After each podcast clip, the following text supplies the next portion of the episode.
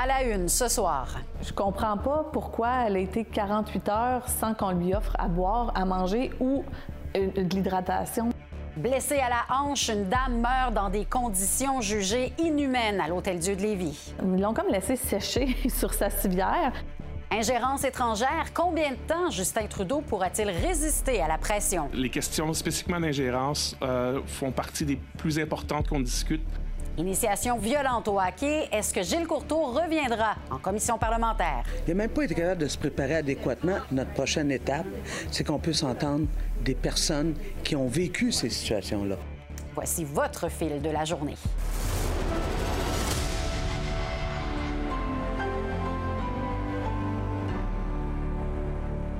Bonsoir tout le monde. Mourir dans la dignité, c'est probablement le souhait qu'on partage tous, pour nous, pour nos proches également.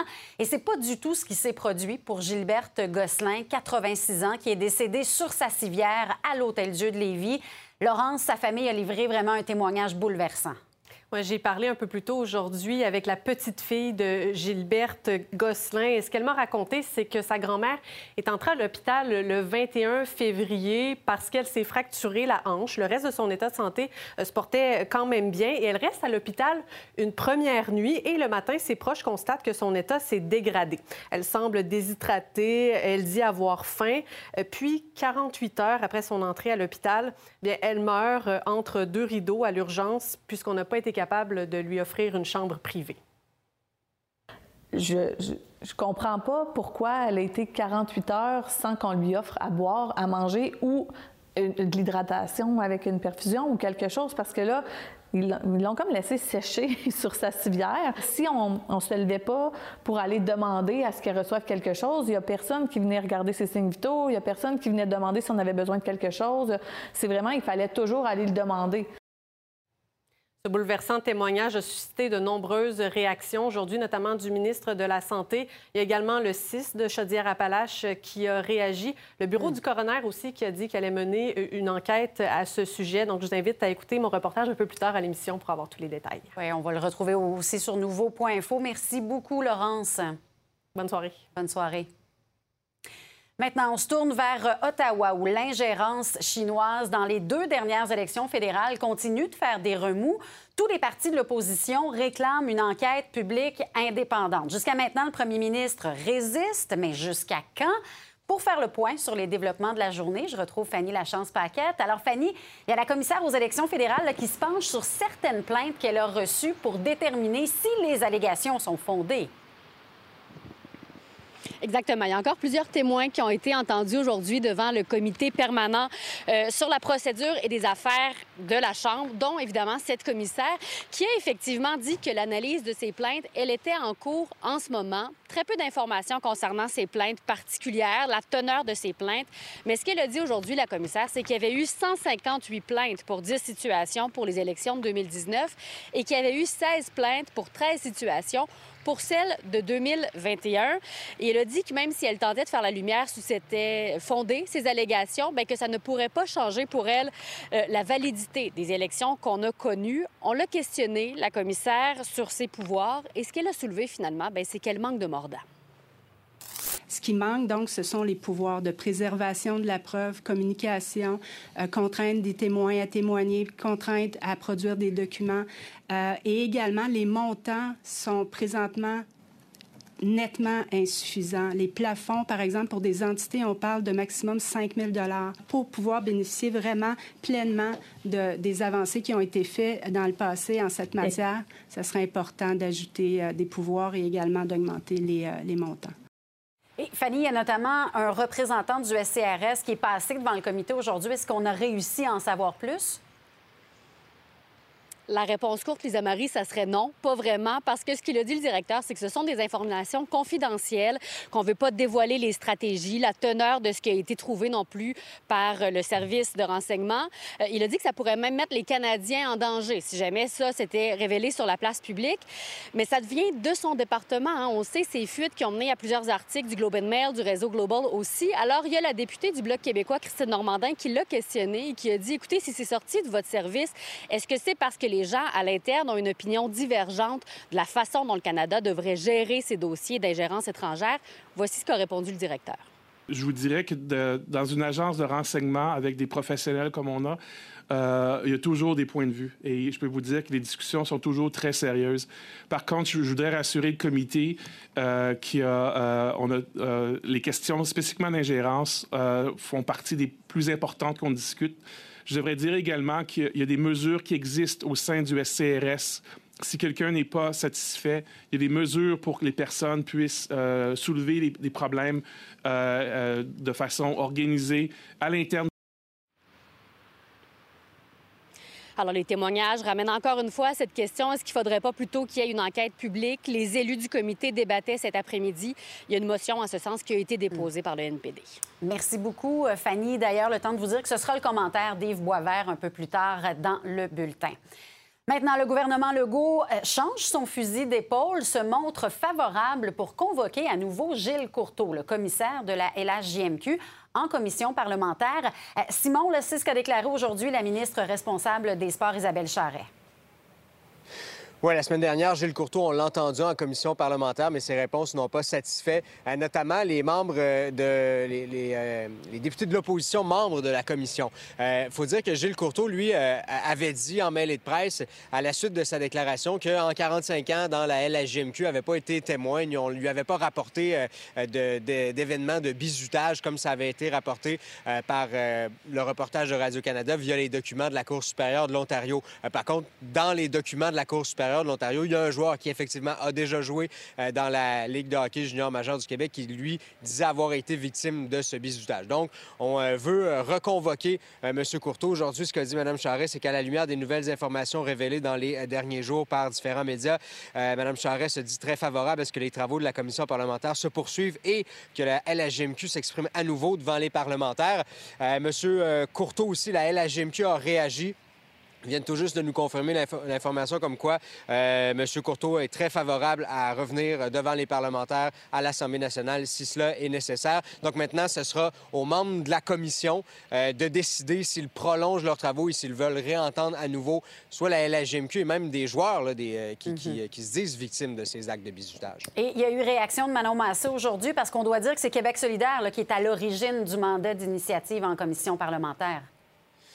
Pas exactement. C'est Vincent Marissal qui avait demandé à ce qu'on euh, euh, fasse un mandat d'initiative en commission parlementaire pour entendre, euh, la semaine passée, on le sait, le Hockey Québec, notamment le réseau du sport étudiant québécois, la LHJMQ également.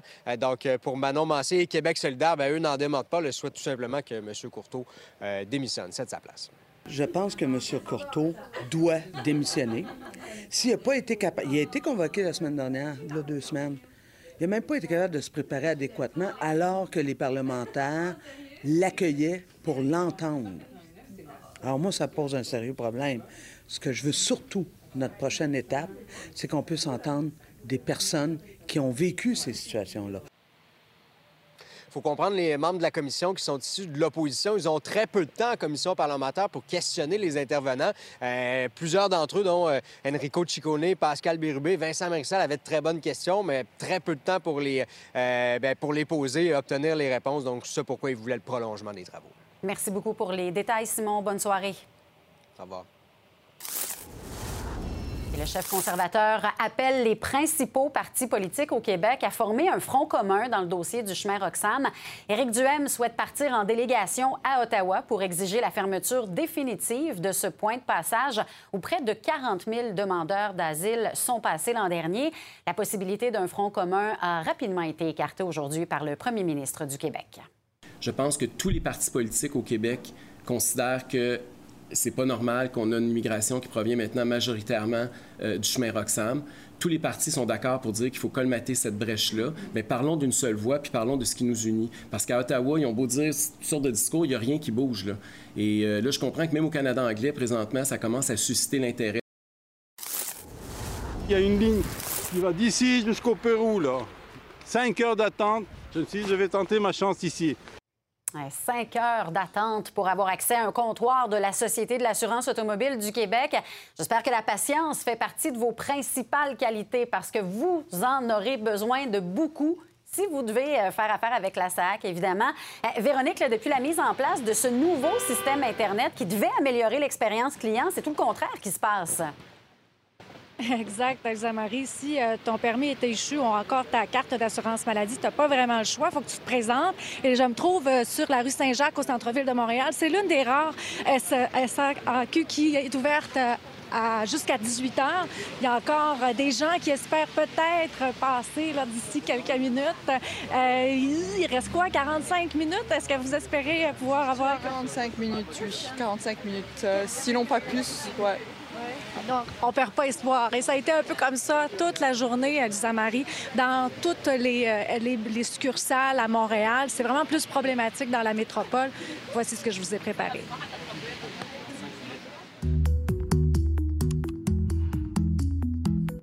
La Société de l'assurance automobile du Québec a mis en place sa nouvelle plateforme numérique SACLIC il y a quelques semaines. Sauf que ça a créé un véritable embouteillage sur Internet dans le transfert des données. Résultat, elle a accumulé un énorme retard.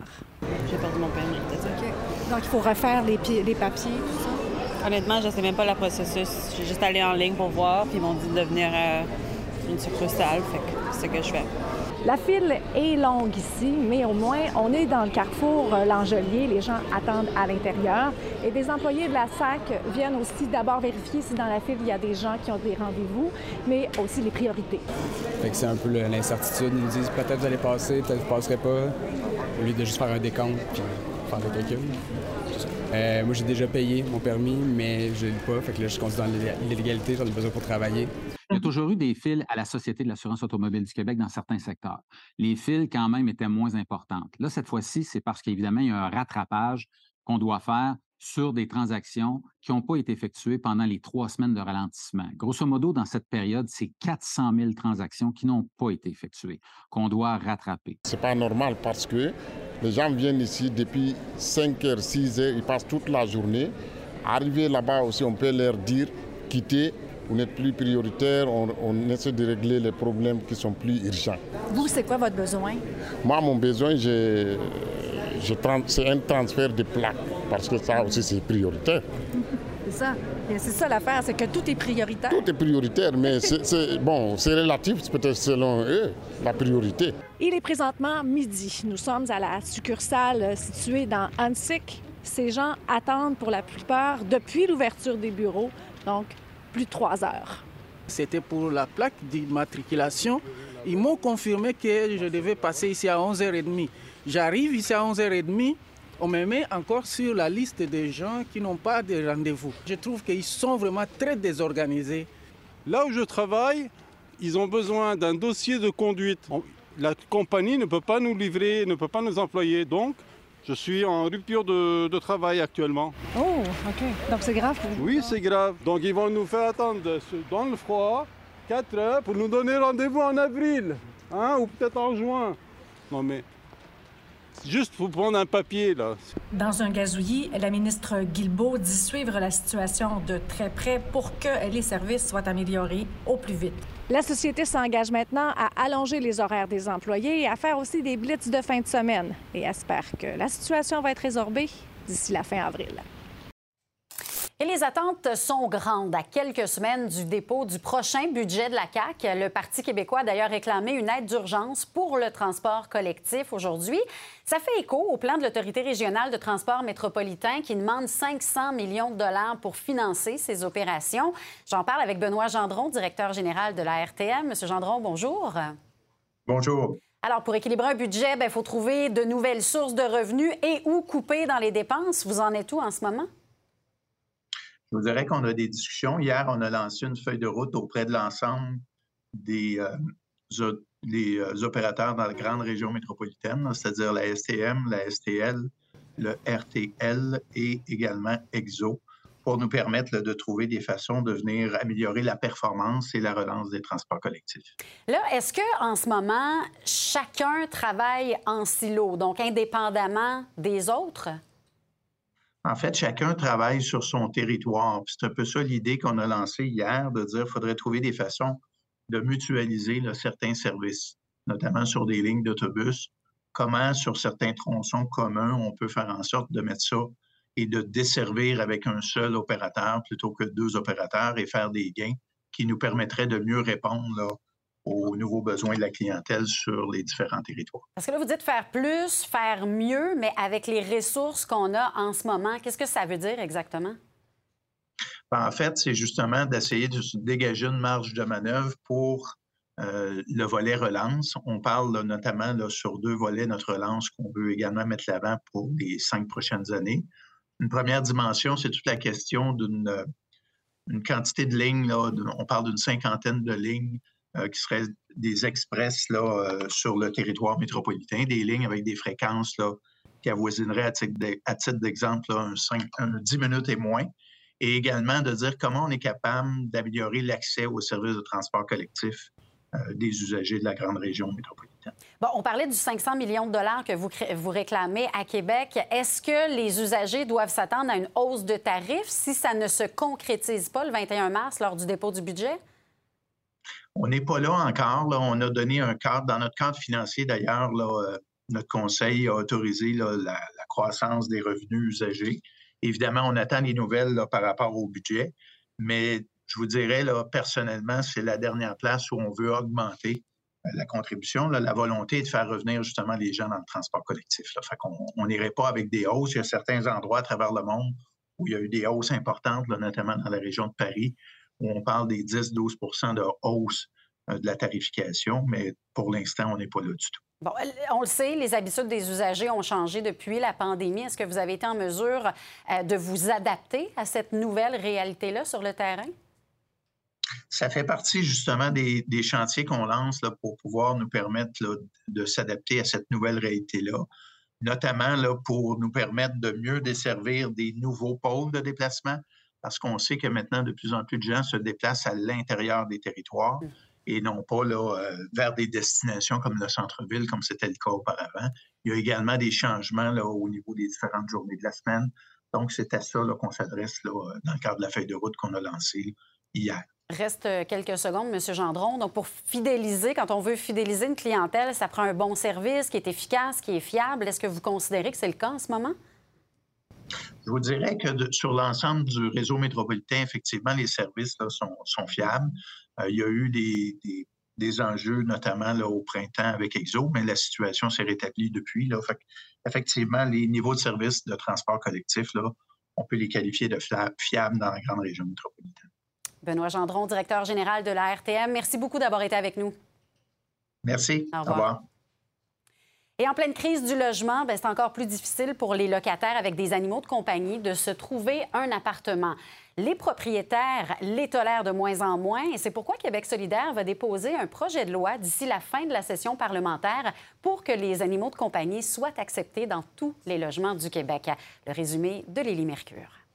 Permettre aux gens de garder leurs animaux de compagnie dans leur logement, c'est une manière simple d'enlever un peu de pression aux locataires pendant qu'on vit une crise sans précédent du logement. En consultant les annonces de logements à louer, vous avez probablement remarqué que les mentions animaux interdits sont très présentes et c'est un problème, dit la SPCA, parce que pas moins de un ménage sur deux au Québec possède un animal de compagnie.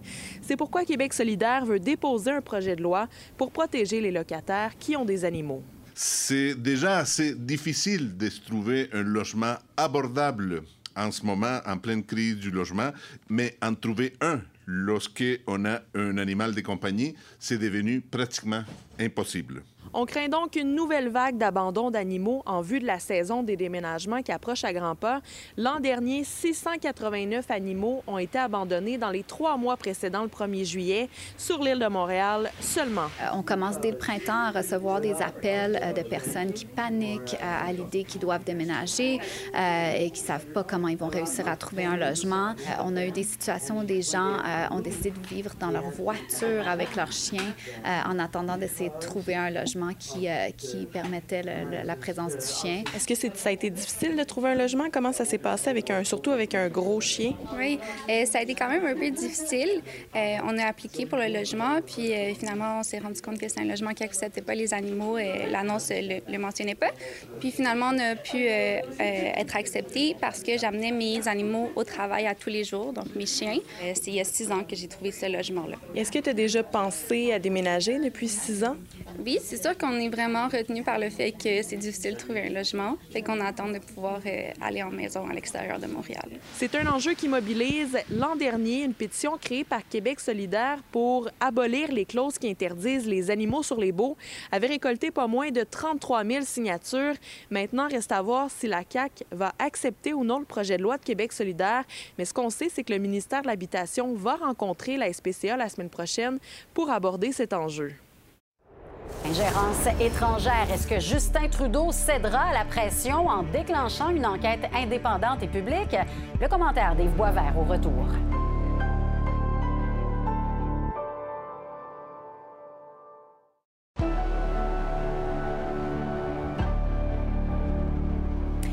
Visiblement, on est encore loin d'une résolution du conflit en Ukraine. Plus tôt aujourd'hui, le secrétaire d'État américain a rencontré son homologue russe dans le cadre de réunions pour le G20 en Inde. Sabrina Anthony Blinken qui a demandé à son homologue de mettre un terme à la guerre. Rien de moins. Donc, il lui a demandé lors d'une très brève rencontre en Inde, lors de ce sommet du euh, G20, Anthony Blinken, qui a demandé que les agressions envers l'Ukraine euh, cessent. Il lui a aussi dit qu'il y a plusieurs ministres des Affaires étrangères qui lui ont demandé la même chose. Euh, à dire quand même que c'était une mini-rencontre, mais ça a quand même été assez significatif parce que le dernier tête-à-tête entre les deux hommes remontait à janvier 2022, donc quelques semaines avant le début de l'invasion, russe en Ukraine. Ils ont parlé au téléphone depuis, mais jamais pour parler de l'Ukraine. Bon, il y a quand même rien de significatif qui est sorti euh, après cette très brève euh, rencontre. Pas d'accord, mais là-dessus, je vais vous laisser entendre Anthony Blinken. I urge Russia to reverse its irresponsible decision and return to implementing the New START Treaty, which places verifiable limits on the nuclear arsenals of the United States and the Russian Federation. Mutual compliance is in the interest of both our countries. It's also what people around the world expect from us as nuclear powers. I told the foreign minister that no matter what else is happening uh, in the world or in our relationship, the United States will always be ready to engage and act on strategic arms control. Et Sabrina, le Canada est présent. La Mélanie Joly, elle est là, mais elle s'est fait plutôt discrète aujourd'hui. Oui, bien, elle a quand même fait certaines rencontres aujourd'hui, dont avec son homologue égyptien. Ils ont parlé des effets euh, néfastes, en fait, de la guerre en Ukraine sur la sécurité alimentaire mondiale. Mélanie Joly qui s'est aussi entretenue avec le représentant des euh, Comores.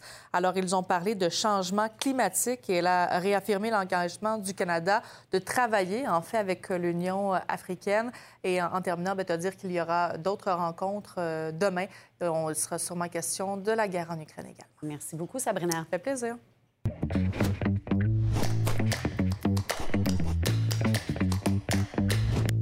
Bonsoir Yves. Salut, Lisa Marie. Il y a de plus en plus de pression, évidemment, sur le gouvernement Trudeau pour déclencher une commission indépendante. Est-ce qu'il va pouvoir, selon toi, résister encore longtemps? Ça va être très difficile de ne pas avoir une réponse sous une forme ou sous une autre parce que, bon, c'est un gouvernement minoritaire et là, les partis d'opposition s'en donnent à cœur joie. Il faut juste rappeler que euh, en ce moment, la preuve d'une ingérence repose sur un rapport secret et même top secret du, service des services de renseignement canadiens et que euh, des journalistes ont vu. Et donc, il y a eu des fuites euh, médiatiques.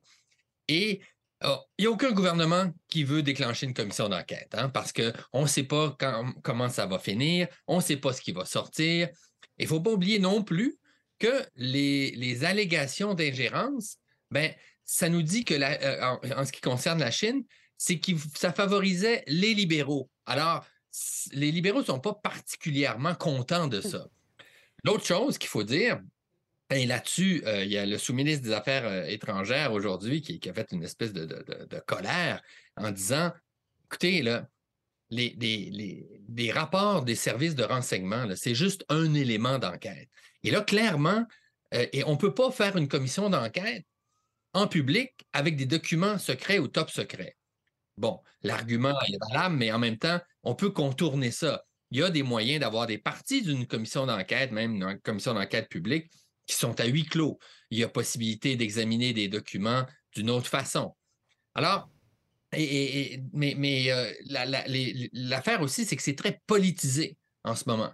Donc, les conservateurs, le Bloc québécois, le NPD tape sur euh, les libéraux euh, et, c'est dommageable non seulement pour les libéraux, mais c'est dommageable pour le système électoral parce mm-hmm. que ça donne l'impression qu'effectivement, euh, les résultats d'élections peuvent être pervertis par une influence étrangère. Alors que dans le fond, on n'a pas la preuve que parce qu'il y a eu des, de la désinformation sur les réseaux sociaux, de l'argent qui a été envoyé ici et là, le résultat a nécessairement changé, même si les conservateurs le disent. Mm-hmm. Euh, plus ça traîne, plus le lien de confiance également euh, du public envers le gouvernement de Justin Trudeau risque de se détériorer. Est-ce qu'il est déjà trop tard, selon toi? Ben, il n'est pas trop tard, mais comme tu dis, ça, ça, dure et il ne faut pas oublier qu'ils sont minoritaires, ils ne contrôlent pas le jeu. À un moment donné, l'agenda peut être contrôlé par l'opposition et faire en sorte que cette chose-là va revenir euh, de façon périodique. Alors, euh, c'est pour ça qu'il faut que les, libéraux trouvent une réponse à ça. Ils ne peuvent pas se contenter de dire, ben, écoutez, on a fait examiner ça, et puis c'est pas concluant. Oui, il y a eu des tentatives d'influence, comme il y en a tout le temps, pas juste de la Chine d'ailleurs.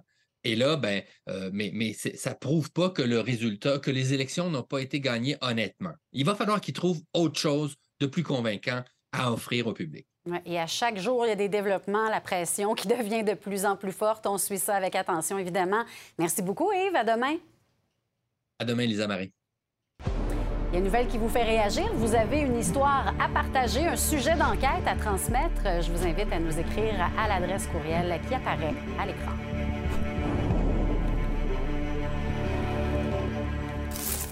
Et c'est le moment de retrouver notre animateur des bulletins locaux. Bonsoir, Jean-Simon. Bonsoir, Lisa Marie. Donc là, il y a des cas d'enfants intoxiqués au cannabis qui préoccupent les autorités. Oui, reportons-nous en 2018. C'était un des arguments qui revenait, Lisa Marie, avant la légalisation. Qu'est-ce qui va arriver si des jeunes tombent sur le cannabis, le matériel de leurs parents, ingèrent ça? Au final, pendant plusieurs années, on n'a pas eu tant de cas de ça, d'ingestion de cannabis de la part d'enfants. Mais là, du côté de la police de Québec, on dit qu'il y a une recrudescence de cas plusieurs cas. Et c'est pas nécessairement monsieur, madame, tout le monde qui fait des muffins aux potes qui se font trouver sur le comptoir de la cuisine. On parle surtout de friandises qui viennent de l'extérieur du Québec. Donc, par exemple, des bonbons, parce qu'on sait qu'il n'y a pas de bonbons au cannabis à la SQDC. Les bonbons sont importés au Québec. Les parents laissent ça traîner. Un enfant mange ça et on se retrouve avec un enfant qui est à l'hôpital. Pour l'instant, il n'y a pas de preuve qu'il y a de la négligence criminelle, mais s'il y en avait, il pourrait y avoir des, des accusations portées. Je vous laisse écouter une porte-parole de la police de Québec à ce sujet. Au cours des derniers mois, en fait, le service de police de la Ville de Québec a été avisé euh, de différents cas euh, d'intoxication au cannabis chez des enfants. Donc, dès qu'on a été informé de ça, en fait, on a déployé nos structures d'enquête, évidemment. S'il s'avère qu'effectivement des éléments criminels euh, sont en cause, les personnes impliquées dans les dossiers pourraient faire face à des accusations de négligence criminelle. On parle de moins de 10 cas environ, mais un cas est toujours un cas de trop, de toute façon, pour ce genre d'intoxication-là. Je vous présente le reportage complet au Fil Québec dans quelques instants. À tout de suite. Bon bulletin. Bonne soirée.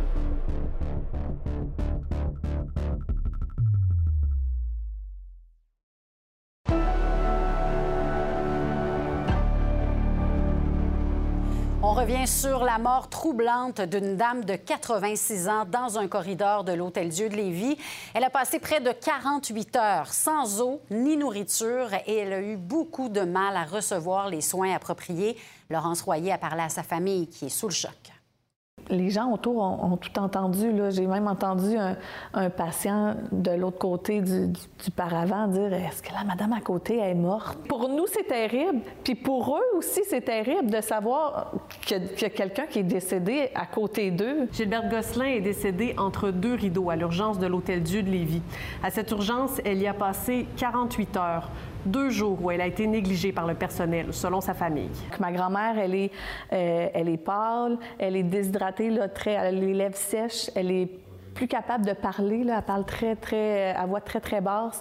Euh, elle est plus capable d'avaler non plus, puis euh, elle a de la difficulté à respirer. Je, je, je comprends pas pourquoi elle a été 48 heures sans qu'on lui offre à boire, à manger ou de l'hydratation avec une perfusion ou quelque chose parce que là, ils l'ont comme laissé sécher sur sa civière. Si on ne se levait pas pour aller demander à ce qu'elle reçoive quelque chose, il n'y a personne qui venait regarder ses signes vitaux, il n'y a personne qui venait demander si on avait besoin de quelque chose. C'est vraiment, il fallait toujours aller le demander. C'est pas une situation qui me surprend. Ça démontre les problèmes de personnel au CCA, le manque de ressources, euh, les problèmes de gestion euh, du CIS de Chaudière-Appalaches. il y a une mauvaise gestion de la circulation des lits euh, parce que les patients, ils restent maintenant là, 72 heures à l'urgence, c'est pas quelque chose qui est rare. Le taux d'achalandage dans cette période-là, dans, ces journées-là, ben, mais il n'y avait rien pour aider, je veux dire comme ça, dans le sens que le taux était très élevé, l'hôpital était bondé. Leur témoignage s'est rendu aux oreilles du ministre de la Santé, Christian Dubé. Il admet que les faits sont troublants et inacceptables et ajoute que ça ne représente pas du tout les soins qu'on doit offrir aux Québécois dans l'ensemble de nos établissements de santé. Des explications ont été demandées au CIS et une analyse complète sera réalisée. Il y a également le bureau du coroner qui a affirmé qu'une enquête aura lieu, enquête à laquelle le CIS a bien l'intention de collaborer. Le coroner intervient habituellement lorsqu'un décès lui a été signalé et qu'il est survenu dans des circonstances violente, obscure ou dans un contexte de négligence? On est vraiment sous analyse actuellement. J'ai demandé l'aide de, la gestion des risques. On a sollicité aussi l'aide euh, du bureau du commissaire euh, au plan pied à la qualité. Euh, pour justement faire la lumière sur qu'est-ce qui s'est produit. Il n'y a personne qui travaille dans, dans, une perspective que ce genre de situation-là se répète. Ça fait du bien de savoir que cette démarche-là va au moins pouvoir servir à ce que, j'espère, d'autres personnes ne vivent pas ce qu'on a vécu. La police de Québec a ouvert au moins deux enquêtes depuis le début de l'année au sujet d'enfants intoxiqués par des dérivés du cannabis. Des accusations de négligence criminelle pourraient d'ailleurs être déposées. Voici le reportage de Mathieu Boivin. À chaque année au Québec, des dizaines d'enfants se retrouvent à l'urgence parce qu'ils ont avalé des dérivés du cannabis. Et chez nous, la police de Québec et le CIUS de la capitale nationale sentent le besoin de sonner l'alarme. C'est qu'au cours des derniers mois, en fait, le service de police de la Ville de Québec a été avisé euh, de différents cas euh, d'intoxication au cannabis chez des enfants. Donc, dès qu'on a été informé de ça, en fait, on a déployé nos structures d'enquête, évidemment. S'il s'avère qu'effectivement des éléments criminels euh, sont en cause, les personnes impliquées dans les dossiers pourraient faire face à des accusations de négligence criminelle. On parle de moins de 10 cas environ, mais un cas est toujours un cas de trop, de toute façon, là, pour ce genre d'intoxication-là. Difficile de dire si c'est la légalisation qui a provoqué le phénomène ou si ce sont les parents qui sont moins gênés de consulter lorsqu'un accident se produit. Mais la tendance provinciale est prise au sérieux. Euh, c'est une tendance malheureusement qui est stable à travers les années. C'est surtout des ingestions, des ingestions accidentelles justement de produits comestibles. On a quelques inhalations. Et quand même les deux tiers qui sont symptomatiques lorsqu'ils nous appellent, puis la majorité finissent quand même en centre hospitalier. Puis on a le donc un sur dix environ, qui a des effets modérés à sévères les effets qu'on observe, notamment, eh ben, ça peut être de la somnolence, de l'excitation, des nausées, des vomissements, de la difficulté à marcher, à parler. Euh, malheureusement, ça peut aller jusqu'au coma également. Évidemment, si ça a l'air d'un bonbon, l'enfant va en prendre un, mais il risque d'en prendre plus d'un aussi. Euh, c'est, rare sont ceux qui vont seulement prendre un jujube. Puis quand on va dans les marchés un peu plus illicites ou les compagnies un peu moins officielles, là, évidemment, on a encore moins de garanties sur ce que ça contient en THC. En effet, la loi interdit la vente de friandises de desserts au cannabis au Québec, mais on en trouve très facilement sur Internet et qui sont vendus et préparés par des compagnies canadiennes parfaitement légales. Qui ont une apparence totalement similaire à des jujubes sans THC qu'on peut acheter au dépanneur du coin ou des tablettes de chocolat. Donc, c'est vraiment en, tout point pareil. Euh, donc, c'est peut être très difficile pour des enfants, voire même pour des adultes, de faire la distinction entre un produit comestible illégal, dans ce cas-là, à base de THC, ou qui contient du THC, et un produit, euh, un produit courant, là, sans, à, base de sucre. donc, euh, très difficile d'en faire la distinction. Et donc, l'effet psychoactif associé ou qui va agir sur le cerveau, donc, va être beaucoup plus élevé chez un enfant que chez un adulte d'où la préoccupation. Donc, on peut avoir des effets beaucoup plus importants chez les enfants. Euh, dans ce cas-ci, les mesures de prévention à avoir à la maison, si jamais il y avait du cannabis, dans le fond, de s'assurer que ce soit bien, euh, bien entreposé, euh, à l'abri et, que ce soit pas à la vue des enfants, justement pour réduire les risques d'intoxication involontaire. Les camps de jour donnent un sérieux coup de main à de nombreux parents pendant l'été, sauf que la pénurie de main-d'œuvre pourrait bien leur jouer des tours. Même si le mois de mars ne fait que commencer, il y a des organismes de la région de l'Estrie qui craignent déjà de manquer de moniteurs et espèrent qu'ils n'auront pas à diminuer leur offre de services. Depuis plusieurs, euh, plusieurs années qu'on a de la difficulté à recruter. Pour les animateurs, on a besoin de, on vous dirait, une bonne vingtaine d'animateurs. Pour le camp de jour, si on veut respecter les ratios avec plus de 300 enfants. Notre camp est vraiment populaire. Il nous en manque une bonne dizaine. On aimerait se rendre peut-être avec cinq de plus. Euh, on pourrait dire jusqu'à 50% des jeunes qui nous manquent jusqu'à maintenant. On n'est pas nécessairement inquiet, mais on est sur le qui-vive quand même. Ici, on joue à peu près des alentours de 45 animateurs qu'on engage à l'année. Et on pense avoir besoin entre 20 et 30 personnes supplémentaires dans notre équipe. On espère beaucoup parce que sinon, ça a un impact sur le nombre d'enfants qu'on peut accepter. Puis c'est pas notre objectif. La période des transactions dans la LNH se termine demain. Quelle sera, la stratégie du Canadien de Montréal? On en discute avec Ray Lalonde au retour.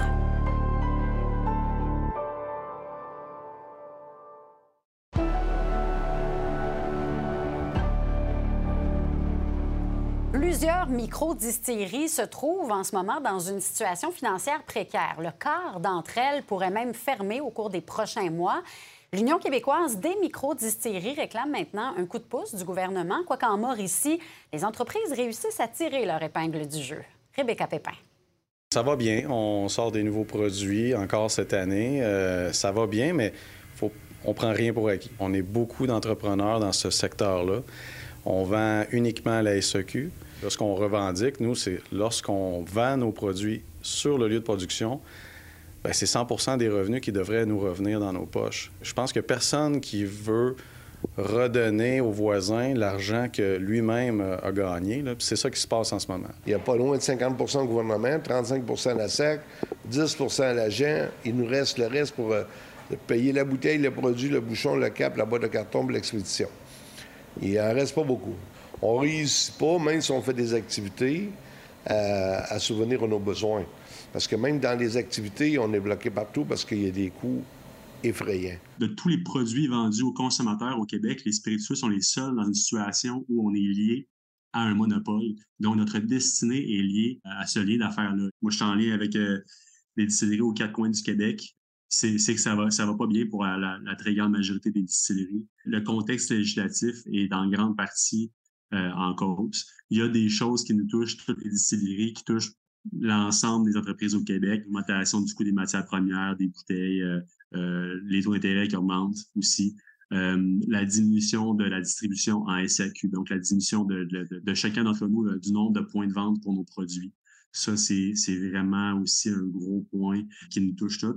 Le modèle d'affaires actuel au Québec, puisqu'on est lié à la SAQ avec des faibles marges, ben, c'est de produire du volume. On est tous, on est tous dans, le même, dans le même bateau. Donc, je dirais que les liens de communication sont ouverts. C'est la bonne, euh, la, la, la, bonne chose. Euh, sur certains points, ils vont, la, SAQ va collaborer. La, gestion de l'offre, donc la gestion d'assortiment de produits. La SAQ reconnaît qu'il y a un problème euh, au niveau du nombre de produits distribués dans, dans ces succursales. Par contre, à d'autres niveaux, notamment lorsqu'on parle de, la vente sur place, là, la SAQ, il y, a un, déni à reconnaître même le problème. Actuellement, la SAQ font bien leur travail lorsqu'ils vendent nos bouteilles sur les tablettes. Mais lorsque je les vends à mon, à mon magasin, ici, à, mon, lieu de production, ils n'ont rien fait. Là. Je connais aucune compagnie sur Terre qui a 50% des bénéfices sur une bouteille qu'ils ne voit même pas, net dans ses poches. C'est énorme. Moi, j'ai confiance que ça va, ça va s'améliorer. Par contre, je demeure réaliste, là, ça va pas aller nécessairement rapidement. C'est la frénésie présentement dans le monde du hockey. Officiellement, la période des transactions dans la Ligue nationale de hockey, ça se termine demain à 15 h. J'en parle avec l'analyste sport euh, Ray Lalonde. Allô? Bonsoir. Alors, on est à un peu moins de 24 heures de la fin des transactions. Euh, est-ce que les gros mouvements ça a déjà, ça a déjà été fait? Tu sais, la période de transaction a une date limite demain, 15 heures. Mais ça a débuté l'été dernier. Et là, tu as eu des joueurs qui ont changé d'équipe. Les Canadiens, par exemple, ont changé Jeff Petrie. Tu te donner un exemple. Ça se déroule au cours de l'année. Mais durant l'été, lorsqu'on fait ces transactions-là, c'est parce qu'on pense, bon, de quoi va avoir l'air notre prochaine saison. Ouais. Et là, tu es dans la saison, ça achève, il reste une vingtaine de matchs. Là, c'est les séries. Pour certaines équipes, c'est une chance d'accéder aux séries. Ouais. Pour d'autres, bonsoir, on n'y atteindra pas. Alors, qu'est-ce qu'on fait? Est-ce qu'on fait le ménage? Est-ce qu'on vend? Est-ce qu'on achète? Alors, depuis dix jours, beaucoup de grands noms ont changé de destination parce que les équipes, cette fois-ci, n'ont pas attendu jusqu'à la date limite. Ils ont procédé en, espérant avoir le dessus sur le compétiteur qui, lui aussi, cherche à s'améliorer. Parce que ceux qui sont des concurrents aspirants à la Coupe Stanley bougent avec une stratégie de dire il faut que je devance mon adversaire. Ouais. Ça va me prendre un outil de plus pour gagner la Coupe. Et là, le nom que j'entendais aujourd'hui, parce que, bon, je me suis informée, Patrick Kane, qui- Ouais, qui, d'ailleurs joue dans son nouvel Ce soir. uniforme ce soir pour la première fois. Là. Bon, Patrick Kane, c'est un joueur légendaire qui va être au temple de la renommée, assurément. Qui a gagné- 34 ans, je pense. qui a gagné trois Coupes Stanley avec les Blackhawks. C'est un joueur, le- littéralement, là, pour les Blackhawks, un genre de Jean Béliveau, pour te donner un genre de Guy OK, Lafleur, un gars qui a marqué cette franchise-là, qui va être un des plus grands de l'histoire. C'est rare qu'après tellement d'années, Ben oui. on voit un joueur comme ça quitter, mais les Blackhawks sont dans une reconstruction complète. Donc, ils sont vendeurs. Et lui voulait avoir une chance de gagner encore une fois. Fait qu'il se retrouve, de par son choix, une, une certaine influence avec les Rangers de New York. Une équipe, ce que je qualifierais de pactée, comme on dit en bon québécois, qui aspire à faire un pas de plus. Parce que l'an dernier, ils ont atteint la finale de la conférence. Cette année, ils veulent aller jusqu'au bout. Et il y a des rivaux dans l'Est. Boston, une équipe extraordinaire. Les Rangers, les Hurricanes, euh, le Lightning, évidemment, et les Maple Leafs de Toronto. Fait qu'il y a beaucoup d'équipes qui se positionnent maintenant. Puis là, on va voir ce que ça va donner en série. Là, le Canadien, ben, peu de chance de faire les séries. Est-ce qu'on a terminé? Est-ce que c'est. euh, Je pense qu'il y a encore deux joueurs des Canadiens qui intéressent les équipes adverses. Joel Edmondson, par exemple, Josh Anderson, puis je te dirais un troisième, même Sean Monahan. Ce sont des gars qui ne feront peut-être pas partie du plan de reconstruction des Canadiens. Ils sont bons, mais les Canadiens ne font pas les séries. C'est peut-être encore pas envisageable pour l'an prochain. Fait que cette reconstruction-là va passer par des jeunes et beaucoup des choix. Puis des joueurs comme Caulfield, puis tout ça, Suzuki, qu'on développe. Bon, est-ce qu'on tire un peu la, serviette sur euh, les trois joueurs que j'ai nommés? Ou est-ce qu'il y a un, un intérêt du côté de d'autres équipes qui ont besoin de ce qu'on appelle un joueur de rôle, de soutien, qui pourrait remplir un mandat dans la poursuite de la Coupe Stanley? On va suivre ça avec attention. Ça se termine à 15 h. 15 heures Grosse demain. journée Ouais. demain. Merci beaucoup. Merci. J'ai mal au dos, j'ai mal au cou, j'ai mal aux jambes, j'ai mal aux genoux, j'ai mal aux mains. Sébastien, j'ai mal partout. Ginette Renault qui est de retour, la, chanteuse qui va lancer son nouvel album C'est tout moi le 6 avril. C'est son 42e disque en 60 ans de carrière. Le dernier album remontait à 2018. Euh, Ginette Renault, donc, qui va sortir la même journée son autobiographie. J'ai honte, je pleure, je ris. Une chance que je suis masqué, je me fais pas mal. Mon épée aura tout fait de pourfendre ces Une comédie fantastique, c'est pas un film qui se passe uniquement dans un univers fantastique. C'est un film quand même qui vulgarise un peu le trip des, euh, euh, des jeux de rôle. J'y vais pas hardcore avec les règlements, etc., etc. J'y vais pour que tout le monde puisse comprendre. En 2006, le réalisateur Édouard Tremblay était loin de se douter que son court-métrage humoristique allait se rendre au grand écran. La bataille de Farador a d'abord été une des premières vidéos virales au Québec et le long-métrage qui a récemment été produit sera présenté au Rendez-vous Québec Cinéma à Montréal samedi. Jean-Simon Bu a rencontré le réalisateur.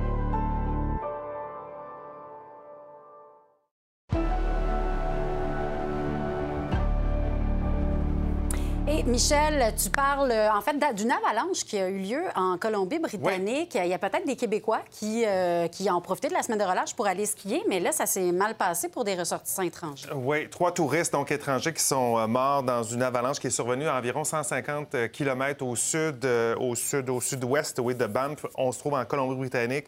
Euh, il y a quatre blessés également. On ne craint pas pour leur vie, mais il s'agit de la sixième avalanche mortelle depuis le début de la saison en Colombie-Britannique. On parle du mois de novembre.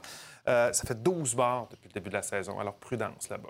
Absolument. Eh, Ce soir, on parlait de la semaine de relâche. Oui. Donc, aux débatteurs, euh, ça va tourner autour de ça, la Exact, parce que tu sais que pour ceux qui sont en relâche, ben, je ne veux pas vous décourager, mais la- il reste juste quelques jours. La prochaine semaine, ça va être dans un an, sauf pour les élèves et le personnel des- de plusieurs écoles privées au Québec qui ont une autre semaine de relâche, eux, au mois de novembre. Alors, notre question ce soir, êtes-vous pour ou contre qu'on ajoute à tous une autre semaine de relâche euh, en- euh, durant l'automne? On va en débattre ce soir avec François Lambert. Également, on aura Dominique Vallière, notre collègue Mickey Guerrier et notre débatteuse invitée ce soir, Florence K. Ils vont venir nous dire ce qu'ils pensent de ça. Moi, je pense que les élèves vont dire oui. Ben, ben, je pense que les élèves vont dire oui, les professeurs sûrement aussi. À suivre, on écoute les débatteurs ce soir. Salut, Merci. Michel, merci d'avoir été là. Bonne soirée tout le monde, à demain.